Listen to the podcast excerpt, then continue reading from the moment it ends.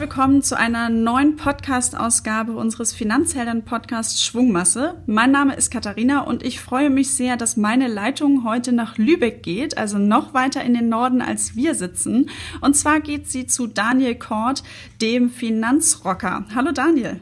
Hallo Katharina und vielen Dank für die Einladung. Freut mich sehr. Es freut mich auch total, dass du mit dabei bist und äh, ich bin auch schon ein bisschen aufgeregt auf die Aufnahme. Du bist ja ein sehr bekannter Finanzblogger und hast auch zwei sehr gute und erfolgreiche Podcasts. Aber damit dich unsere Hörerinnen erstmal etwas besser kennenlernen können, erzähl doch mal selbst, stell oder stell dich kurz vor und erzähl mal, was du machst. Sehr gerne. Also mein Name ist äh, Daniel Kort, ich bin 39 und äh, stamme aus dem hohen Norden, auch wenn ich in Berlin aufgewachsen bin und dann einmal quer durch die Republik gezogen bin zum Studieren und bin hauptberuflich Online-Marketing-Manager bei der Technischen Hochschule Lübeck. Das heißt, ich betreue so die Themen Weiterbildung und äh, berufsbegleitendes Studium. Und seit vier Jahren betreibe ich auch den Finanzrocker-Blog und die beiden Podcasts Finanzrocker und der Finanzvisier rockt. Und die haben ungefähr 220.000 Hörer im Monat und gehören damit dann auch zu den beliebtesten Finanzpodcasts. Ja, und äh, daneben halte ich viele Vorträge zu den Themen Finanzen, Geldanlage und Humankapital und habe auch zwei Bücher im Eigenverlag veröffentlicht. Wow. Also da sind diverse Sachen, die einen beeindrucken. Zum einen dieses Thema, das ist besonders bei mir so, 220.000 Hörer und Hörerinnen im Monat. Mhm. Ähm, da haben wir auf jeden Fall noch ein bisschen was vor uns, bis wir da hinkommen, aber wir arbeiten dran. Aber du hast auch erzählt von deinem Blog, die Bücher, du hast noch E-Books, Hörbuch und so weiter und so fort. Natürlich deinen normalen Job. Wie schaffst du das alles? Wie machst du das? Das ist, glaube ich, die Frage, die ich am häufigsten gestellt bekomme.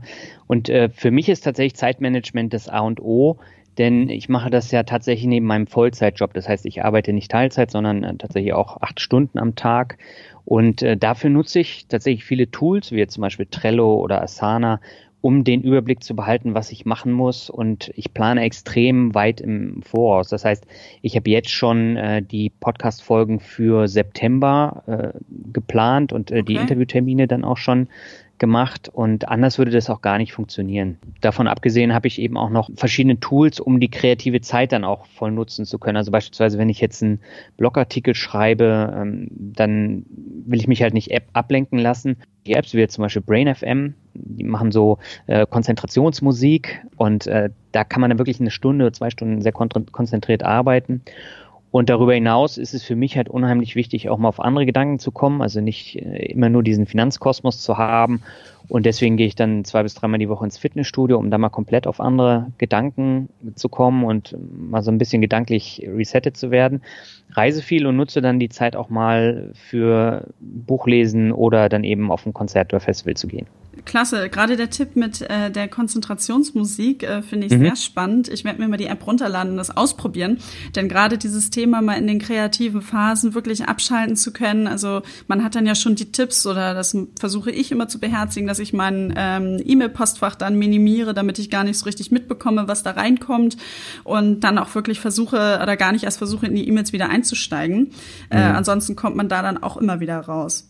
Ja, also mittlerweile ist ja Spotify auch auf den Zug aufgesprungen. Da gibt's ja jetzt auch diverse Playlists mit Konzentrationsmusik. Aber ich habe für mich eben festgestellt, wenn ich jetzt sitze und dann kommt eine E-Mail rein, äh, dann kommt eine Nachricht über Facebook, über Instagram kommt noch was rein und du bist enorm schnell dann weg von dem konzentrierten Arbeiten. Und das sind für mich so Sachen, die gehen dann halt nicht. Und da muss man sich dann fokussieren, weil ansonsten kriegst du das alles gar nicht gewuppt. Ja, auf jeden Fall. Jetzt hast du erst seit vier Jahren deinen Finanzblog, hast du gerade gesagt, oder erst mhm. seit vier Jahren hast du den und äh, machst das auch wunderbar. Es sind super interessante Themen da drauf. Und äh, als ich das gelesen habe, oder wir kennen uns ja auch schon eine Weile, ähm, hast du auch mal berichtet, dass du um 2007 herum viel Geld verloren hast. Mhm. Was waren denn deine Fehler und ist daraus so ein bisschen auch die Gründungsgeschichte deines Finanzblogs entstanden? Ja, auf jeden Fall ist die Geschichte daraus entstanden, weil ich habe, glaube ich, so viele Fehler gemacht, äh, die reichen eigentlich auch für zwei Bücher. Ähm, zumindest auch von den Verlusten, die ich da hatte. Also bei mir war es so, ich habe 2007 Geld geerbt und äh, hatte überhaupt keine Ahnung, was ich mit diesem Geld jetzt anfangen soll, weil ähm, ich war fertig mit meinem Studium und ähm, war dann im Überlegen, fange ich jetzt an zu arbeiten oder gehe ich nochmal ins Ausland? Ich wollte unbedingt ins Ausland und dann hat die Zeit so ein bisschen gedrückt und dann bin ich in die Bank gegangen und habe dann äh, bei der Bankberatung mir Produkte andrehen lassen, die ich halt nicht verstanden habe und mich hat das Thema auch nicht interessiert. Und ein Jahr später kam dann die Finanzkrise und dann war die Hälfte erstmal von dem angelegten Geld weg. Und äh, das war der erste Fehler. Der zweite Fehler war, dieses Produkt war auch noch sehr schlecht über die Jahre. Das ist dann nach einigen Jahren dann liquidiert worden, weil dieser Dachfonds, der zusätzlich auch nochmal äh, weitere Kosten hat, mhm. ähm, der ist dann liquidiert worden. Und dann stand ich halt vor der Frage, was machst du jetzt? Und äh, dann habe ich ein Angebot bekommen für einen anderen Fonds, der wieder sehr teuer war. Und dann habe ich gesagt, ich nehme die Geldanlage jetzt in die eigenen Hände. Und parallel dazu habe ich eben auch noch eine ähm, private Rentenversicherung abgeschlossen, die mich dann einige tausend Euro gekostet hat. Dann äh, so eine gekoppelte Berufshaftpflicht da wieder. So mhm. die typischen Sachen. Und das ich heißt, mich du hast ja einmal so richtig schön in die äh, tiefe Kiste gegriffen und hast alles mitgenommen, wo du danach ganz, ganz viel draus schöpfen könntest, um, um Neues zu lernen. Ja, genau. Also das hat dann 2013 dann tatsächlich aufgehört mit äh, dieser Entscheidung für diesen anderen Fonds. Aber in der Zwischenzeit hatte ich halt schon einige tausend Euro verloren und das war für mich dann wirklich der Grund zu sagen, ich nehme das jetzt in die eigenen Hände. Aber an dem Punkt hatte ich äh, das Problem, ich habe mich dann eingelesen, fand das auch super spannend, habe angefangen, Einzelaktien zu kaufen, äh, die ersten ETFs und dann wollte ich mich austauschen und es hat überhaupt keinen interessiert. Also weder die Kollegen, Freunde, Familie war völlig uninteressant.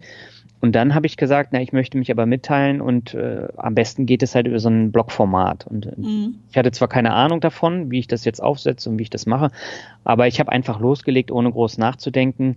Und das hat so viel Spaß gemacht und hat auch Anklang gefunden, dass ich dann gesagt habe, ja, ich würde gerne auch nochmal so einen Podcast ausprobieren und habe dann mit 40 Hörern angefangen im Juni 2015. Mhm. Ja, und mittlerweile bin ich halt bei mit meinem Podcast 120.000 äh, Hörern im Monat und ich bin selber überrascht, wie gut es dann funktioniert hat und es macht mir halt nach wie vor auch noch Riesenspaß. Das glaube ich. Und ich finde diese Mentalität von dir auch total klasse, dass du gesagt hast, ich starte einfach, ich lege mal los und ich versuche jetzt auch noch mal andere mitzunehmen, auch mhm. wenn ich in meinem persönlichen Umfeld keinen Anklang für das Thema finde. Und ich glaube, es also ein bisschen hat sich das mittlerweile schon gewandelt. Ich merke das auch in ja. meinem Freundeskreis, dass man dann schon mal eher sagt, vielleicht auch auf, aufgrund dessen, was ich auch so ein bisschen mit den Finanzheldinnen tue, dass man schon mal über Geld spricht, aber grundsätzlich ist es halt jetzt nicht so das Thema. Also man spricht, äh, Verdienst ist ja sowieso dann immer noch mal ein ganz besonderes Thema, mhm. aber wenn man dann auch mal so spricht, hey, wie habt ihr das denn so in der Partnerschaft und so weiter und so fort, das sind dann so Themen, also äh, über, über Politik, da wird sich dann noch lieber und intensiver und wenig auch äh, diskutiert, aber eben ums liebe Geld und äh, wie man es so hält, das kommt halt immer nicht vor. Mhm. Ja, aber ich merke das auch, dass das Thema mittlerweile doch in den Gesprächen schon häufiger stattfindet, auch wenn viele Leute das nach wie vor abblocken, aber in meinem Umfeld merke ich das jetzt eben auch. Es sind andere Zeiten als jetzt 2015. 2015 gab es auch nur eine Handvoll Finanzblogs. Mhm die das Thema behandelt haben. Finanzpodcast gab es zwei und mhm. äh, mittlerweile gibt es halt diverse Finanzpodcasts, YouTube-Kanäle, ähm, also alles. Und äh, da fällt es dann auch leichter, sich auszutauschen. Und jetzt der Finanzheldin-Podcast ist ja auch ähm, eine Geschichte, die sehr erfolgreich dann geworden ist, jetzt mit der speziellen Zielgruppe von äh, Frauen. Und Madame Moneypenny hat ja da auch äh, eine Menge Vorarbeit geleistet mit ihrer Gruppe und mit ihrem Buch. Und ähm, das wächst enorm und das, das finde ich klasse. Und ich bin gespannt, wie es jetzt in den kommenden Jahren dann auch da weitergeht. Das sind wir auch und wir finden das auch total klasse, dass da immer mehr dazukommen, dass das Thema mehr auf die Agenda kommt und äh, mhm. äh, deutlichere Beachtung findet. Denn es ist ja immer so, es werden viele äh, ja, Fehler, wie man sie dann halt irgendwie identifizieren kann, gemacht und äh, das auch immer wieder. Und gemeinsam kann man ja wirklich gut voneinander lernen und sagen so, hey, das ist mir schon mal passiert, achte da drauf, dann mhm. passiert es dir vielleicht nicht. Was stellst du denn so in deiner Leserschaft fest? Welche ähm, falschen Herangehensweisen werden dort immer wieder getätigt oder mit welchen Anliegen landen sie bei dir, wo sie auch mal einen Kommentar hinterlassen und sagen, Mensch, Daniel, kannst du mir hier weiterhelfen? Mhm, das ist eine gute Frage. Also bei mir war es ja so, dass ich meine ganzen Fehler ja in ein Buch gepackt habe. Ähm, das heißt, jetzt rocke ich meine Finanzen selbst. Das ist ein E-Book und Hörbuch. Und ähm, das war für mich halt wichtig, das einfach alles mal aufzuschreiben, welche Fehler ich alle gemacht habe. Und da kam erstaunlich viel Fe Feedback von Leuten, die genau die gleichen Fehler gemacht haben. Okay. Und ich habe auch versucht, diese Probleme und diese Fehler dann auch in verschiedenen Podcast-Folgen und Blogartikeln dann ähm, niederzuschreiben. Und da kam dann viel Feedback. Und man sieht eben, die Fehler, die sind immer ähnlich. Also man geht dann eben in die Bank, lässt sich beraten, obwohl man überhaupt keine Ahnung hat. Und äh, das ist der erste Fehler. Und dann gibt es halt viele Produkte, die abgeschlossen wurden. Und was mache ich jetzt mit diesen Produkten, wenn ich ähm, die nicht mehr haben will? Und das sind so die Fragen, die dann tatsächlich immer wieder kommen. Und dann sind es auch viele Feinheiten wie welches ETF ist empfehlenswert. Das sind Fragen, die immer wieder kommen. Mhm. Und ähm, ja, mittlerweile bin ich aber tatsächlich äh, so ein bisschen von diesem Thema rein Finanzen weggegangen. Also ich gehe auch viel ins Thema Humankapital. Das heißt, wie investiere ich in mich selber, um einfach dann am Ende auch mehr Geld dann zu verdienen, was ich dann anlegen kann und um Vermögen aufzubauen. Mhm. Und da kommen mittlerweile auch viele Fragen. Also wie wie geht man das Thema Lernen an, ähm, wie verdient man Geld, wie baut man passives Einkommen auf. Das sind natürlich auch Themen, die mich sehr interessieren und da kommen erstaunlich viele Nachfragen jetzt auch. Ja, kann ich verstehen, weil äh, solche Themen ja einen auch immer dann beschäftigen und äh, vor allen Dingen finde ich es auch gut, dass du es auch angehst, um diesen ja, die Eingangsseite auch zu stärken. Ja. Zu sagen, so kann ich besser werden, so dass ich ein besseres Gehalt verlangen kann oder dass ich in meiner Selbstständigkeit sozusagen mehr Geld verlangen kann. Das ist natürlich genau richtig, weil äh, ich finde, immer mehr sparen, sparen, sparen, das ist natürlich gut, wenn man äh, das so konsequent durchziehen kann. Aber es ja. hilft halt auch wirklich auf die ähm, Einkommensseite da zu gucken. Jetzt hast du dich über die Jahre schon wahnsinnig viel belesen. Du hast, äh, machst viel Vorträge mit deinen Büchern und allem. Würdest du dich dann so mittlerweile so richtig als Finanzexperte bezeichnen? Nein, überhaupt nicht. Also ich würde mich nie und nimmer als Finanzexperten bezeichnen, weil das bin ich ja eigentlich nicht. Es gibt viel mehr Leute, die wirklich Einblicke haben in bestimmte Zusammenhänge, Abläufe und das sind wirkliche Experten. Aber bei mir ist es tatsächlich so, ich habe meine eigenen Erfahrungen gemacht. Ich habe mir böse die Finger verbrannt, indem ich eben viel Geld verloren habe weil ich mich nicht selbst um das Geld gekümmert habe.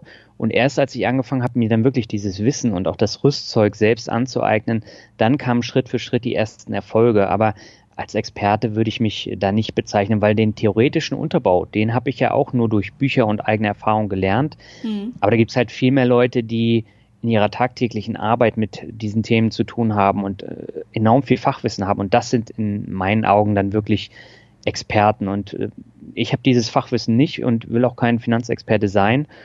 Aber ähm, generell kommt es auch gar nicht darauf an, ob du Experte bist oder nicht. Aber du hast eigene Erfahrung gesammelt und äh, das versuche ich eben dann auch rüberzubringen, aber nicht als Experte, sondern eben als Typ von nebenan eher. Das ist eine ganz gute Haltung, äh, wie ich finde, denn gerade wir Frauen versuchen ja immer absolute Expertinnen auf einem Thema zu werden. Und äh, das sagte die Margarete Honisch, mit der ich eine mhm. der letzten Aufnahmen gemacht hatte, auch. Wir schaffen, wir Frauen schaffen es innerhalb von zwei Tagen Fachexpertinnen auf einem Thema zu werden. Gar nicht jetzt unbedingt mal Finanzen, weil wir uns dann alles eher googeln und erarbeiten und ganz tief reingehen. Aber loslegen äh, wollen wir trotzdem nicht, weil wir dann immer noch glauben, wir wissen zu wenig und äh, müssen auf jeden Fall dann äh, noch, noch mehr irgendwie ran an das Thema. Ist das echt so? Ja, das ist echt so. Also ich für mich habe bei dem Thema Finanzen äh, da auch einen guten Weg gefunden, wo ich gesagt habe, ähm, also ich bin auch definitiv keine Finanzexpertin, mhm. ähm, aber ich weiß für mich ganz genau, wie bin ich aufgestellt, was muss ich tun, wo sind meine oder was habe ich für Ziele, die ich haben, äh, die ich ähm, erleben möchte und äh, wie muss ich mich dafür aufstellen. Und ich schaue dann eben ab und an in mein Depot und gucke, wie das läuft und habe auch meine festen Rituale, wenn ich sage, ich habe etwas mehr äh, Gehalt durch eine kleine Erhöhung oder jährlich, wenn dann die, halt die Steuerzahlung kommt. Das sind dann immer so dieselben Rhythmen, wo ich dann halt wirklich nochmal schaue, meine Ein- und Ausgaben nochmal mhm. wirklich niederschreibe und gucke, wie ist es und mir dann auch Budgets zuteile, ETFs überprüfe, Depotstand und so weiter und so fort um dann halt eben wieder voranzukommen. Dann denke ich halt so, okay, auch mit dem Wissen, was ich habe, läuft das auch. Ich bin gut aufgestellt mhm. und habe auch das Gefühl, ich habe es im Griff und ich mache es alles selber. Das beruhigt mhm. mich auch total, selber zu wissen. Ich, ich habe jederzeit mein Depot im Blick. Ich kann meinen Sparplan auch jederzeit aussetzen. Ich könnte auch theoretisch, natürlich könnte man dann das Geld in den Notfall, aber das soll ja so nicht sein. Aber auch das alles, weil ich habe es ja im Griff. Das beruhigt mich total und macht mich total zufrieden. Ich kenne aber, und das merke ich auf Events auch immer wieder, wir treffen Frauen, die dann halt sagen so, ah ja, ich informiere mich immer noch. Die trifft man dann so nach einem halb Jahr, halben Jahr wieder und sagt, ah, ich informiere mich immer noch. Und äh, ja. da versuchen wir natürlich dann auch irgendwie dran zu arbeiten und dann auch irgendwie gute Tipps zu geben und zu sagen, hier, Mensch, äh, leg doch mal los. Und da würde ich dich jetzt auch fragen, was sind so deine drei Tipps, die du Frauen geben würdest oder insgesamt grundsätzlich Frauen oder Männer, die man halt sagen kann, so zum Loslegen, um mit Finanzen durchzustarten? Mhm. Ja, du hast es eben eigentlich schon auf den Punkt gebracht. Generell geht es ja erstmal darum, dass du die Glaubenssätze ablegst, äh, so Geld ist schlecht und Aktien sind schlecht und die reißen dich nämlich immer wieder runter. Ich glaube, das ist der erste Schritt, den man da machen sollte. Und der zweite Schritt, das hast du eben auch schon angesprochen, es gibt ganz, ganz viele Leute, die setzen sich theoretisch mit dem Thema Aktien, ETFs auseinander, kommen aber nie ins Tun. Mhm. Überlegen Sie monatelang, was Sie denn machen können, welches ist das beste ETF, äh, wie kann ich das Ganze noch optimieren, aber Sie machen halt nichts. Und ähm, das ist ein Fehler, den ich auch sehr, sehr häufig sehe. Und bei mir war es ja, wie schon gesagt, am Anfang so, ich habe einfach mal losgelegt mit dem Blog, ich habe einfach mal losgelegt mit dem Podcast.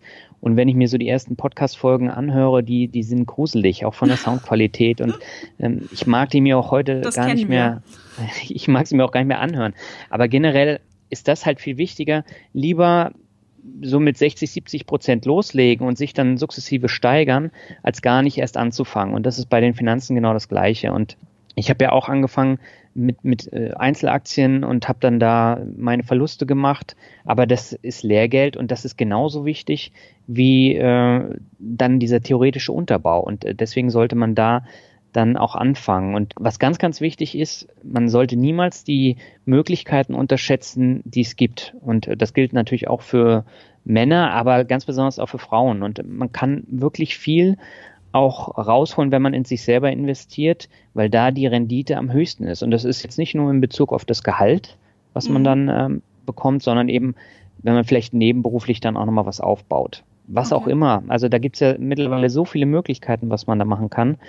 Und ähm, da kann man sich dann auch ein Vermögen aufbauen. Und bei mir war es so, ich habe immer gedacht, ich baue jetzt ein Vermögen auf und habe dann eine gewisse finanzielle Unabhängigkeit, wenn es dann mal soweit ist.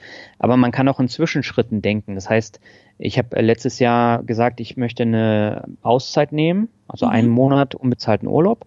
Und den konnte ich mir halt dadurch leisten, dass ich äh, jetzt auch Einnahmen generiere mit, mit Blog und Podcast. Und dann habe ich äh, zwei Wochen Urlaub in, in Thailand gemacht und habe weitere zwei Wochen dann dafür genutzt, an meinem zweiten Buch Soundtrack für Vermögenswerte zu arbeiten auf einer Insel und bei einer Workation und habe da auch wieder interessante Leute kennengelernt. Und das hat mich dann wieder weitergebracht. Und mhm. äh, mittlerweile verdiene ich mit dem Buch eben auch wieder Geld. Und ähm, da habe ich eben auch in mich und meine Fähigkeiten weiter investiert. Und äh, am Ende zahlt es dann immer ins Vermögen ein. Mhm. Sehr guter Punkt und ich finde es auch total klasse, dass du äh, dir da so im letzten Jahr da auch die Auszeit genommen hast, äh, mhm. äh, um mal wirklich so bewusst rausgehen, um bewusst an einem Thema zu arbeiten und man sieht dann ja, es hat sich dann ja auch ausgezahlt, dadurch, dass es jetzt ja über das Buch, über die Einkünfte auch reinkommt. Ja. Auch da hast du es dann mal wieder äh, durchgezogen, dran gearbeitet und äh, ja, nicht lange einfach liegen lassen, dann kommt man auch wirklich voran. Ja, und wichtig ist eben auch, also man generiert ja Einnahmen, aber am Anfang ich habe gesagt, äh, die ersten Folgen beim Podcast, die waren gruselig, weil ich einfach so ein äh, ziemlich einfaches Headset hatte mhm. und äh, habe dann die ersten Einnahmen dann wieder in ein neues Mikro investiert. Dann, wie mache ich die Soundqualität vom Podcast weiter und ähm, besser? Und äh, da habe ich dann viel Geld dann reingesteckt. Und ähm, das war in der bei meinem Vermögensaufbau genau das Gleiche. Also mit den Aktien ist es ja auch sukzessive besser geworden. Da habe ich trotzdem wieder Fehler gemacht, habe Geld verloren. Aber da habe ich jetzt auch wieder meine Lehren äh, draus gezogen. Und es ist aber tatsächlich so, man profitiert dann irgendwann von diesem Zinseszinseffekt. Und äh, ich habe mir dann auch getreu eures Podcast-Titels ähm, eine Schwungmasse aufgebaut. Ja. Und daraus ist dann Vermögen entstanden, das jeden Monat weiter wächst und mir dann eben in Form von Zinsen und Dividenden auch ein passives Einkommen generiert. Und das ist halt äh, wichtig. Was aber nicht funktioniert, das muss ich halt auch nochmal dazu sagen, sind diese schnell reich werden Abzockermethoden im mhm. Netz und Dinge, die extrem viel Geld kosten und, und nicht viel bringen. Also da gibt es ja auch Seminare, die kosten zigtausend Euro und ähm, das braucht man aber nicht, um, um loszulegen. Das, solche Angebote finde ich auch immer schwierig. Also ja. wir merken das manchmal auch auf unseren Social-Media-Kanälen, ähm, dass dann äh, durch solche Kanäle kommentiert wird bei uns und motiviert wird, hey, steig bei uns durch und du kannst am Schreibtisch irgendwie oder eigentlich durchs nur zu Hause sitzen auf dem Sofa irgendwie Geld verdienen und so weiter ja. und so fort. Finde ich auch ganz, ganz schwierig. Aber du hast eben auch noch was sehr Gutes gesagt und zwar äh, dieses schnell das große Geld verdienen ja. oder machen. Und gepaart mit dieser Logik, starte auch mal mit 60, 70 Prozent durch. Genau. Ich persönlich finde, es ist immer total gut, wenn ich sage, ich, ich weiß, ich möchte einen Sparplan anlegen. Ich wähle mir jetzt ein ETF aus. Bespare mhm. den mit 25 Euro im Monat und lege mal los. Weil am Ende, wenn ich sage, ich gebe 25 Euro im Monat aus und dann kann ich es ja erstmal vielleicht auch für drei Monate beobachten. Aber ich muss mir, setze mir dann wieder ein Ziel und sage, in drei Monaten entscheide ich, mache ich weiter, lege ich mehr drauf, wähle ich noch einen zweiten aus, aber halt sich Zeiträume zu schaffen, weil es herrscht ja häufig auch dieser Irrglaube, ich muss sofort, wenn ich Geld anlege, ich muss viel in die Hand nehmen, um an die Börse zu gehen und ich habe ganz viel Risiko. Und ich mhm. behaupte, und da bin ich auch eigentlich ziemlich überzeugt von, davon, dass wenn ich mir jetzt mal 25 Euro im Monat nehme für einen Sparplan und das mal drei Monate mal beobachte, dass sicherlich jeder von uns diese 75 Euro schon mal schlechter ausgegeben hat. Ja, definitiv. Also wer da Zweifel hat, ähm, der sollte dann tatsächlich auch mit 25 Euro anfangen. Ähm, man muss es aber dann Schritt für Schritt erhöhen, weil ein richtiges Vermögen baust halt mit 25 Euro im Monat nicht auf. Das ist ganz klar. Genau, also du musst da eine Dynamik reinbringen. Das kann man ja äh, über den Sparplan eben auch, kann man ja auch festlegen, nach einem Jahr geht's dann so und so viel Prozent dann höher. Und da macht man halt die ersten Erfahrungen. Aber selbst wenn man so loslegt, ähm, dann bekommt man ein ganz anderes Gefühl, als wenn man gar nichts macht. Ja, das stimmt.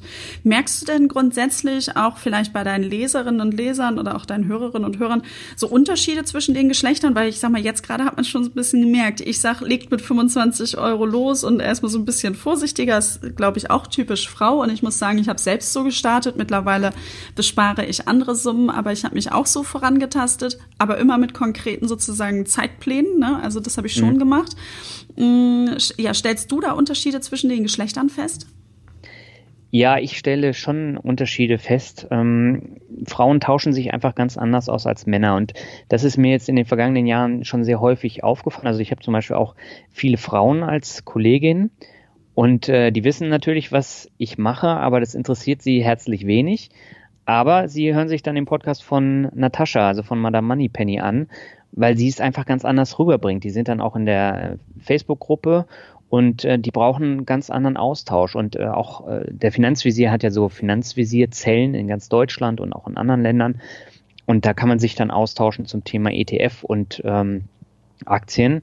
Und da ist bei den Treffen äh, Männerüberschuss ist häufig bei 90 Prozent. Und die Frauen brauchen halt eine andere Umgebung, um sich da auszutauschen. Und äh, die Feststellung habe ich da gemacht. Woran es liegt, weiß ich nicht. Mhm. Aber äh, das, das fand ich schon interessant. Also ich bin ja selber in so einer Finanzvisierzelle und äh, da kommen die Frauen dann mal kurz dazu, aber in der Regel sind fast 100 Prozent immer Männer. Ja, aber genau das haben wir auch festgestellt und haben äh, dieses Warum haben wir beantwortet mit auch wirklich, wir Frauen wollen eine andere Ansprache. Wir wollen gar mhm. nicht spezielle Produkte, die jetzt irgendwie besonders rosa sind und so und ähm, gänzlich äh, anders erklärt werden, aber schon ja, diese andere Aufhängung, diese andere Ansprache, das, das kommt halt einfach total, total gut an und deshalb haben wir uns ja auch bei Comdirect gesagt, wir möchten hier die Finanzheldinnen ins Leben rufen, das wirklich auch mhm. als Initiative, um Frauen da wirklich nochmal von einer anderen Ebene zu unterstützen. Und ähm, so aus deiner äh, Warte heraus, was du eben gerade gesagt hast, ne, ist, Frauen tauschen sich anders aus und dass du das ja. auch als sehr spannend erlebst, nehm, entnehme ich auch, dass du das auch gut findest, dass es spezielle Angebote für Frauen gibt. Oder wie findest du das jetzt als Mann? Ich finde das super, weil ähm, ich habe äh, die Frage schon häufig mit Frauen in, in meinen Podcast-Folgen versucht zu erörtern und äh, da kam halt häufig eben auch, dass dieser Austausch bei den Männern ist häufig immer so ein bisschen von oben herab und äh, als Frau hätte ich da auch keinen Bock, mich auf diesem Niveau dann auszutauschen. Und da gibt's ganz viele Facebook-Gruppen, wenn man da als Neuling dann dazukommt und so eine Anfängerfrage steht, äh, stellt, dass dann äh, irgendwie so komische Kommentare dann kommen. Und in den Frauengruppen ist es halt komplett anders. Da ist es viel konstruktiver und man antwortet da anders und äh, es ist mehr oder weniger so ein geschütztes Umfeld. Und deswegen finde ich das super, dass es da eben diese speziellen Angebote für Frauen gibt. Und äh, ich hoffe, dass das auch noch äh, größer wird vom Bereich her. Mhm. Das hoffen wir auch. Und ja, und ich, ich persönlich oder wir auch als Finanzheldin finden ja ähm, und haben auch mal ab und an Männer auf den Events. Also wenn mhm. du auch mal zu einem unserer Events kommen magst, du bist herzlich eingeladen. Auch sehr gern. Äh, weil wir dann halt auch immer feststellen, die Männer, die kommen und die diesen Rahmen akzeptieren und akzeptieren, dass an so einem Abend die, die Bedürfnisse und Fragen von Frauen im Vordergrund stehen die da ja teilweise anders sind, die kommen damit total gut klar. Und die werden auch, also dann freuen sich auch die Frauen in der Runde und das ist immer auch ein sehr befruchtender Austausch. Kommt da jetzt ein Mann an, der dann halt so sagt, so, nee, aber ich habe jetzt hier was ganz anderes erwartet, also der nicht weiß, dass es ein Frauenevent ist und da eigentlich auch keinen kein Bock drauf hat, dann mhm. ist es natürlich anders. Aber sowas hatten wir noch gar nicht. Also ähm, sind da natürlich immer deutlich in der Unterzahl die Männer bei uns. Also wir sind dann eher 98 Prozent Frauen und äh, vielleicht zwei, zwei Männer. Aber trotzdem, ähm, auch das ist irgendwie ganz spannend. Und ich finde es auch irgendwie schön, wenn man da mal den anderen Austausch noch hat und immer so ein bisschen noch mal äh, mitnehmen kann. Das ähm, finde ich relativ befruchtend. Was findest du denn könnten Männer von Frauen in Sachen Finanzen noch lernen? Oder mit ihrem Umgang in Sachen Finanzen vielleicht auch? Ja, generell ist es ja bei Frauen häufig so, dass sie viel pragmatischer anlegen als Männer und deutlich weniger hin und her traden. Da gibt es ja auch diverse ähm, Umfragen und Studien, die da schon gemacht äh, wurden. Und man merkt es halt wirklich, viele Männer traden hin und her und äh, fliegen da mal hin.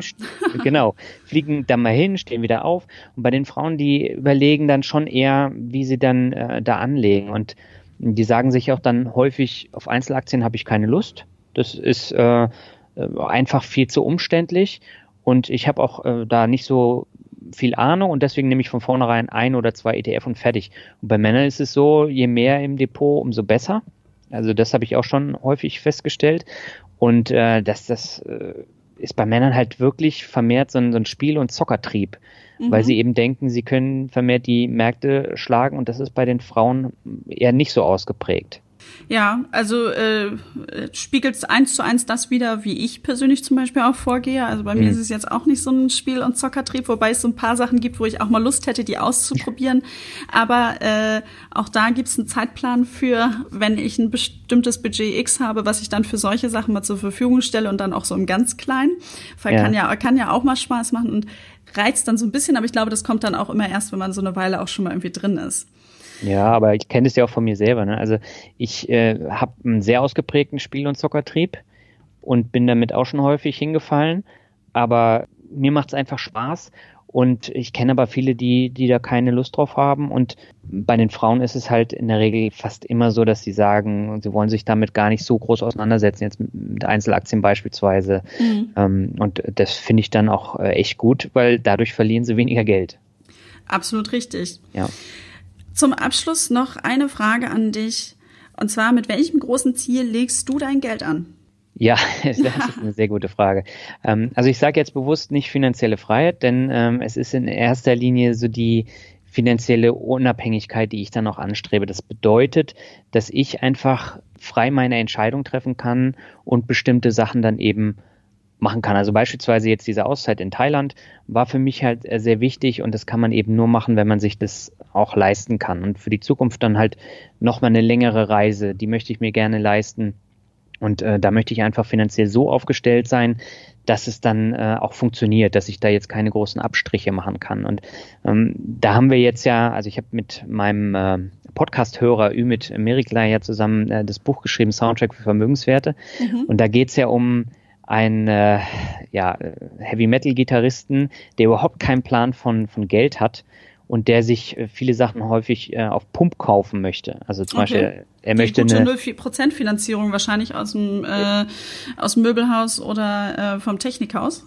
Ja, so zum Beispiel. Also er möchte gerne eine spezielle Gitarre haben, eine Flying V, äh, damit der Sound noch viel fetter klingt. Er hat aber absolut keine Kohle und überlegt dann einen Kredit aufzunehmen und ähm, auf dem Klassentreffen bekommt er dann halt einen Spiegel vorgehalten, dass es so, wie er das macht, überhaupt nicht funktioniert. Und ähm, er strebt dann eben auch diese finanzielle Unabhängigkeit langfristig an, dass er eben in der Lage ist, sich so eine Gitarre mal so leisten zu können, ohne dann Kredit aufzunehmen. Und bei mir ist es halt ähnlich. Also ich möchte äh, keine Kredite aufnehmen, um dann äh, in Urlaub zu reisen oder um mir eine Anlage oder einen Fernseher oder ein Handy zu holen, sondern ich möchte es tatsächlich dann aus meinem Vermögen bezahlen können, ohne äh, dass ich dann groß überlegen muss. Und, und das ist mein Ziel und das ist diese finanzielle Unabhängigkeit.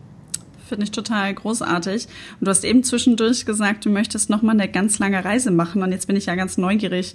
Wo soll es dann da vielleicht noch mal hingehen? Hast du da schon Ziel im Auge? Ach, ich habe ganz viele Ziele, die ich noch nicht äh, gesehen habe. Und für mich war ja ähm, Thailand jetzt auch Premiere im letzten Jahr und das hat mich tierisch angefixt. Deswegen fliege ich dieses Jahr dann nochmal hin und äh, schaue mir nochmal eine andere Region an. Aber äh, generell, ich habe so viele Ziele, wo ich noch hin möchte und mir fehlt aber einfach die Zeit. Und äh, die Zeit, die will ich mir eben durch diese Unabhängigkeit dann äh, leisten können. Ich weiß nicht wann, aber in ein, ein zwei Jahren Hoffe Klappt's vielleicht. Sehr ja, gut. Genau. Daniel, ich danke dir herzlich für das tolle Gespräch und äh, ich wollte noch einmal zum Ende deine drei Tipps zusammenfassen, die du sozusagen äh, nochmal mitgegeben hast oder unseren Hörerinnen äh, mitgeben möchtest äh, zum Thema, wie, ja, wie man am besten mit den Finanzen durchstartet. Und zwar hast du als erstes gesagt, legt eure Glaubenssätze ab, so wie zum Beispiel Geld oder Aktien sind schlecht. Ja. Viel Theorie, aber nicht ins Tun kommen, hilft nicht weiter, legt los. Mhm. Und unterschätzt nicht die Möglichkeiten und man kann auch viel mehr aus sich selbst herausholen, indem man in sich selbst investiert. Und ja, das finde ich sind drei sehr spannende Punkte. Wer mehr dazu erfahren möchte, sollte auf jeden Fall auch nochmal auf Daniels Blog gucken. Finanzrocker äh, findet ihr alles im Internet. Wir würden euch das Ganze in den Show Notes auch verlinken, auch seinen Podcast. Und ähm, ja, Daniel, nochmal vielen lieben Dank an dieser Stelle und ich wünsche dir noch einen ganz schönen Tag. Ich danke dir für die Einladung, Katharina. Hat Spaß gemacht. danke, mir auch. Tschüss, Daniel. Ciao.